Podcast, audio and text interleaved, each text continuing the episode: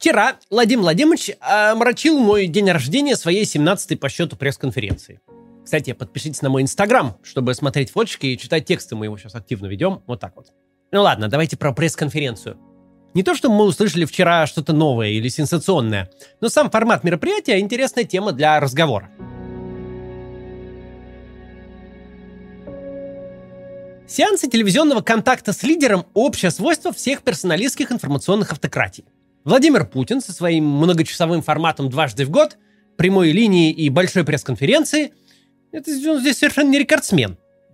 Венесуэльский президент, например, Уго Чавес – в похожих форматах выступал вообще еженедельно. Каждое воскресенье в прямом эфире радио и телевидение выходила программа «Алло, президент». Такие форматы поддерживают харизматическую легитимность. Народ получает возможность когда напрямую, а когда через своих представителей, работников СМИ, общаться с первым лицом поверх голов правящей бюрократии. Но история зарождения таких форматов именно в России интересна сама по себе. Ведь зародился она задолго до того, как мы стали полноценной автократией – Изначально это был чистый продукт политтехнологий. Первые лица с начала Советского Союза, а после России, были разными людьми и вели очень разную политику, но имели одно общее свойство – большие проблемы с устным русским языком. Орденом Ленина и второй золотой медалью «Серп и молот» отмечены большие заслуги в укреплении экономической и оборонной мощи страны – члена Политбюро ЦК КПСС, председателя Совета Министров СССР Николая Александровича Тихонова. Акценты, говоры бесчисленные дефекты речи. Со второй половины 70-х публичные выступления отечественных лидеров – это отдельная форма пытки. Причем для обеих сторон. И для того, кто вынужден физически помирая перед камерой читать по слогам текст, и для тех, кто должен это все слушать. Исключения было два. Михаил Горбачев, пусть и носитель яркого кубанского говора, но который таки мог говорить от себя, а не по бумажке, и Борис Ельцин времен первого президентского срока. Не было на памяти людей, живших в конце 90-х, такого первого лица, которое внятно, долго и членораздельно могло бы говорить по-русски. Чьи бесконечные оговорки, безумные формулировки не расходились бы сразу на анекдоты. Это уже подзабыто, но довольно гнетущее впечатление, когда властитель полумира, глава ядерной державы – это глубоко больной старик с невнятной дикцией. Когда человек, допущенный к ядерной кнопке, словосочетание «ядерная кнопка» не может произнести. Это как-то немножко пугает. Владимир Путин к моменту своего назначения премьер-министром в августе 99-го, мягко говоря, не может похвастаться никакими заслугами. Его просто никто не знает. Да, он успел поруководить до этого ФСБ. Ну, во-первых, около 8 месяцев всего – а во-вторых, директор ФСБ не самая публичная политическая должность. Если никому неизвестного в июле 99 года человека 1 января 2000 назначают национальным лидером и спасителем Отечества, у него должна быть какая-то важная черта. Что-то, что резко выделяло бы его на фоне политических конкурентов, каковые тогда еще были, ну и на фоне предшественников тоже. И это что-то, как сейчас не покажется странным, это человекообразность. Путин не развалина, как все позднее политбюро и как Ельцин в конце своего правления – Хотя, кстати, Ельцину в конце правления меньше было лет, чем Путину сегодня. Но так вот, тогда Путин не крепкий советский хозяйственник, как Юрий Лужков или Евгений Примаков или Виктор Черномырдин с речью, набитой штампами советской номенклатуры. Нет, это молодой политик, которого можно долго продержать перед камерой и не опозориться. Слово «молодой» в первые годы Путина старались вообще особенно подчеркнуть, ведь России нужен молодой лидер, что сейчас звучит иронично – было бы странно такое преимущество не эксплуатировать самым активным образом, не показывать каждый день. Типа, смотрите, у нас не старый больной Ельцин, у нас президент 2.0, обновленная модель с рабочим речевым модулем. Президент становится телезвездой, его в эфире становится много, не только в протокольных мероприятиях, а и еще и в повседневном режиме. Посла принял, министр напутствовал, губернатора отчитал. Помимо ежедневных появлений на экране, именно тогда первые годы правления рождаются ритуализированные форматы общения. Прямая линия, где Владимир Путин, причем не президент, а именно Владимир Путин, в качестве премьер-министра тоже, долгими часами отвечает на вопросы граждан, раздает подарки и обещания. Большая пресс-конференция, где несколько десятков изданий счастливчиков могут задавать свои вопросы. И послание Федеральному собранию, где идет раздача поручений бюрократическому классу. Внимательный зритель может меня поправить. Типа послание Федеральному собранию на самом деле конституционная обязанность президента. Она не появилась при Путине. Да, это правда. Но во времена Бориса Ельцина послание – это чисто формальное протокольное мероприятие. Это не телешоу. Оно не несет особой публичной нагрузки. Сейчас продолжим об этом после короткой рекламы. Хотите попробовать себя в IT? Получить высокооплачиваемую профессию, работать удаленно на Америку и Европу и зарабатывать в валюте. Или даже уйти во фриланс и совмещать работу с путешествиями. Тогда вам стоит ознакомиться с профессией, которая обещает стать самой трендовой в IT в 2022 году. Ноу-код-разработчик.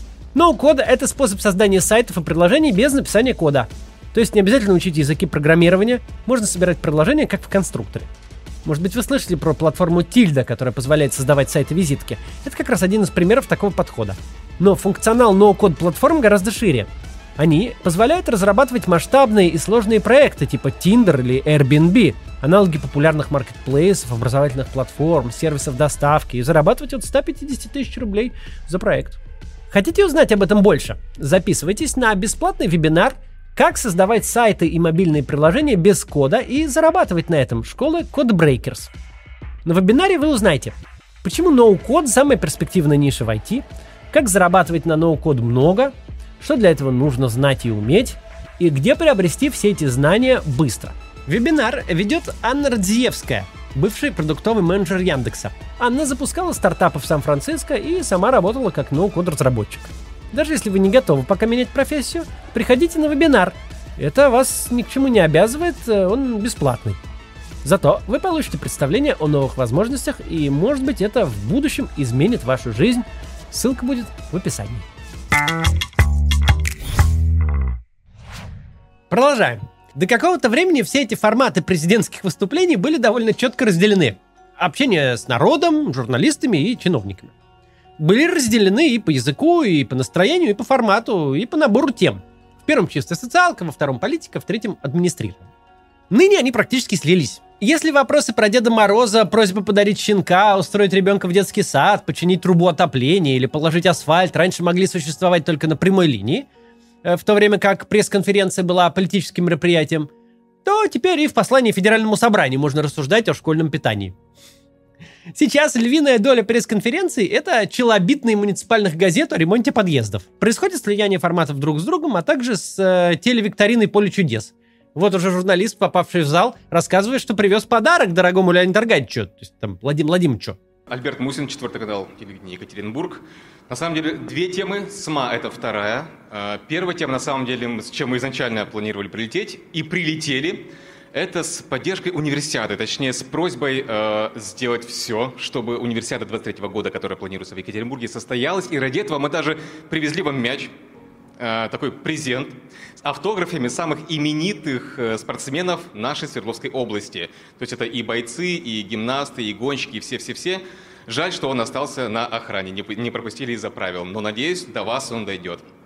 И вторая тема теперь все-таки Пос, СМА. Поскольку вы об этом сказали, теперь точно дойдет. Вот, поэтому я и сказал. Еще чуть-чуть и начнутся песни в прямом эфире и привет односельчанам. Имеет ли сказанное Владимиром Путиным на таких мероприятиях смысл и последствия в реальном мире? Когда как, смотря по обстоятельствам. Иногда специально готовится вопрос под политическое заявление – на пресс-конференции 2013 года таким стало освобождение Михаила Ходорковского. В 2014 похожим образом закончилось преследование владельца АФК-системы Евтушенкова. Но это прям особые случаи. Специальный журналист задает вопрос, под который заранее готово решение. Это театральная постановка. С другой стороны, если речь идет не о публичной декларации принятого решения, а о реальном ответе, пусть и на согласованный, но настоящий вопрос, нельзя сказать, чтобы для каких-то государственных ведомств э, ответ президента становился руководством к действию. Свидетели Еговы как э, преследовали, так и преследуют. Ректор Шанин Кизуев как сидел в СИЗО, так и сидит, что бы там президент не говорил. Если президент возмущается состоянием подъезда в удаленном муниципальном образовании, это вовсе не добавляет в бюджет этого образования каких-то денег. Смысл совсем не в этом. Такие мероприятия – штука, зацикленная на себе и сугубо одноразовая. В следующий раз никто не вспомнит, какие вопросы задавались в предыдущий. Никаких последствий для проигнорировавших их не будет – даже формальные поручения главы государства, зафиксированные на бумаге, федеральные ведомства выполняют меньше, чем в половине случаев. А некоторые ведомства практически полностью игнорируют главу государства даже в тех обстоятельствах, где формально должны бы подчиниться. В этом деле абсолютный чемпион у нас Минфин. Да, есть иллюзия, что сказанное президентом отливается в граните, и чиновники тут же бегут под козырек. На эту иллюзию работает вся пропаганда, но не нужно поддаваться этому обману. Бюрократическая машина работает по своей логике, и если она понимает, что какие-то слова можно игнорировать и ничего за это не будет, то с радостью именно это и сделает. Если же посмотреть на суть, то главная особенность путинских что пресс-конференций, что прямых линий, их абсолютная предсказуемость. Если вы по ошибке включите прошлогодние или даже позапрошлогодние мероприятия, то не заметите никакого подвоха. Одни и те же проблемы, одни и те же вопросы и одни и те же ответы. Кстати, если вы по какой-то причине чуть более внимательно следите за выступлениями Владимира Путина, то, в принципе, можете и вовсе отвечать вместо него. Пресс-конференции превратились в абсолютно формальную историю.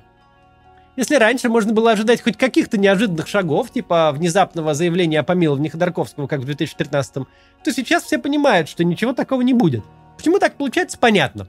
Свободная пресса в стране практически уничтожена. Почти все, что федеральные, что региональные СМИ, находятся под полным контролем администрации президента. Было бы странно ожидать от них гражданского мужества. Единственный по-настоящему острый вопрос задал корреспондент русской службы BBC. Владимир Владимирович, здравствуйте. Петр Козлов, русская служба BBC. Здравствуйте. Э, за последний год в России были признаны экстремистскими разогнаны ФБК и штабы Алексея Навального. Угу. Сам он сидит в тюрьме после того, как был отравлен, провел расследование и утверждал, что нашел даже тех людей, которые его отравили. В реестре СМИ иностранных агентов уже более 100 изданий. Большинство из них были включены в этот реестр за последний год, а точнее даже за полгода. Скажите, пожалуйста, что произошло в России за последнее время, что в ней так стремительно и так существенно выросло число тех, кого власти считают экстремистами и нежелательными организациями и иностранными агентами. Иностранным агентам «Медузе», «Дождю» и «Радио Свобода» слова не дали. А главного редактора «Новой газеты» и нобелевского лауреата Дмитрия Муратова на пресс-конференцию и вовсе не пустили, сославшись на ограничение Роспотребнадзора. Видимо, побоялись, что Муратов подцепил в Осло коронавирус. Конечно, это не ошибка и не случайность. Новую газету не пустили абсолютно демонстративно. Это очевидное и намеренное политическое решение. Позвать никому и ничем неизвестные муниципальные издания и не допустить одной из крупнейших независимых СМИ, чей главный редактор получил на Медне Нобелевскую премию, причем сославшись на требования Роспотребнадзора, поступок вполне демонстративный, конечно. Париж стоит не Мессы, а Одессы. Нобелевский комитет нам не указ и по рангу ниже референта, составляющего списки. Вообще, путинская пресс-конференция напоминает договорной футбольный матч, где заранее известны счет и автор голов. Вместо остросюжетного шоу получается унылый спектакль уровня захудалого провинциального театра. Наблюдать за этим скучно. Скучно и самому Путину. Он заметно оживляется лишь на внешнеполитических вопросах, когда можно порассуждать про США или про Украину. Когда же речь заходит о российских проблемах, начинает сыпать цифрами, из которых ничего не понятно, кроме одного – если выделяются такие безумные миллиарды, то почему же из года в год приходится говорить об одном и том же? Эти выплаты, либо каким-то образом все-таки, ну, скажем не, так... Не, не, не, по, по, по, постойте, при чем здесь ипотека, не понимаю. А, Расселение еще... аварийного жилья и ипотека. Да, почему? смотрите, у нас очень многие жильцы, они покупали, вот, например, несколько лет назад жилье, а, значит, которое в ипотеке у них, а вот недавно оно признано аварийным. А, а. И получается, что а. к следующей программе, если она все-таки будет, нет никакого смысла говорить о содержательной части выступления. По сути, ее просто не было. Нельзя же называть содержательным повторение по кругу одних и тех же мыслей, как на заевшей пластинке. Российская экономика справилась с пандемией лучше других, закон об иностранных агентах придумали не мы, пытки в колониях, а вы посмотрите на США, ну и так далее. И нельзя же называть содержательным рассуждение про Деда Мороза или вопрос о поездах из Шкарала Нижний Новгород. Кстати, можно ли себе представить президента Соединенных Штатов, хоть Обаму, хоть Трампа, хоть Байдена, который не то что ставит задачу запустить железнодорожное сообщение между Денвером и Миннеаполисом, но и всерьез рассуждает о необходимости такую задачу поставить. Хотя вопрос от жителя Вологодской области на самом деле не так прост, как может показаться на первый взгляд. Нужно иметь определенное мужество, чтобы поднимать тему про деда, который уже больше 20 лет не выполняет желаний – вы знаете, что Вологодская область – это родина Деда Мороза, а, Великий Устюг. Вы там бывали, конечно, безусловно. И вот недавно, буквально вот вчера, один из жителей Санкт-Петербурга подал в суд на нашего общего Деда Мороза, потому что тот не выполняет его желание. Уже 23 года не выполняет. Вот как... Но если серьезно, искать какой-то смысл в ответах Путина и глубоко их анализировать попросту невозможно. Можно сказать о другом. Если что и показывают подобные мероприятия, то это глубину информационной ямы, в которую загнал себя российский президент. Мы видим, насколько он оторван от реальности. Ведь, судя по всему, Путин действительно считает, что экономика уже восстановилась, что по сравнению с США у нас э, такие нормальные условия содержания в тюрьмах, что НАТО окружают Россию кольцом баз, чтобы напасть и расчленить нашу страну, что российский закон об иноагентах – калька с американского. Он говорит об этом уже не первый раз и говорит убежденно – Этому может быть два объяснения. Первое, маловероятное, что Путин очень хороший актер. Второе, более реалистичное. Наша информационная автократия дошла до той точки, в которой она сама себя кусает за хвост. Вот как это работает. У Путина есть в голове некая картина мира, в которой вокруг враги, Запад строит козни, Навальный агент ЦРУ, ну и так далее. Подчиненные, которые дорожат своей карьерой, стараются подавать ему информацию таким образом, чтобы соответствовать этой картине мира – от прочтения предложенных э, листочков в папочках картина мира становится еще более выпуклой. Ну и так далее. Это даже не замкнутый круг, а спираль, в конце которой мы видим человека, абсолютно не понимающего современного ему мира. Главная проблема тут в том, что человек по ту сторону микрофонов находится у власти уже слишком долго. Ему нечего сказать нам, а мы не ожидаем от него услышать ничего нового. Постоянство формата – вещь довольно спорная – даже для телевидения рейтинги все того же «Поле чудес» сегодня вряд ли сопоставимы с рейтингами 20-летней давности. Но милый дедушка Леонид Якубович не имеет никакого влияния на нашу с вами жизнь. От его наличия или отсутствия в эфире нам ни жарко, ни холодно. А вот Владимир Путин влияние имеет, причем очень сильное. Его рассуждения про Украину, НАТО и иностранных агентов вызывают недоумение, но что еще хуже, они ложатся в основу российской внутренней и внешней политики – Человек с таким взглядом управляет российской экономикой и определяет стратегию развития страны. Он делает это уже 20 лет и не планирует останавливаться, несмотря на катастрофические результаты буквально по всем направлениям. Вот это по-настоящему грустно, а вовсе не то, что Путин и Шойгу, отправляясь в Сибирь, не приглашают с собой Мишустина. Есть одна вещь, которую мы все ждем услышать на одном из таких ритуальных мероприятий. Звучит она так. Я ухожу в отставку. Пора кому-нибудь другому поруководить Россией. В этот раз этого не произошло. Ну что ж, будем надеяться на следующий. Владимир да. мы уже работаем... Да, я думаю, что мы уже всем надоели, поэтому надо завершать. Поэтому давайте... Сейчас, сейчас, сейчас, сейчас. Тихо, тихо, тихо. Сейчас. Кстати, YouTube сейчас продвигает в рекомендациях зрителям мой старый ролик про Первую мировую войну. Такой большой ролик, мы там разобрали всю войну. Если интересно, посмотрите. Ну, а если посмотрите, YouTube еще больше будет продвигать. Будет хорошо. Вот так. До завтра.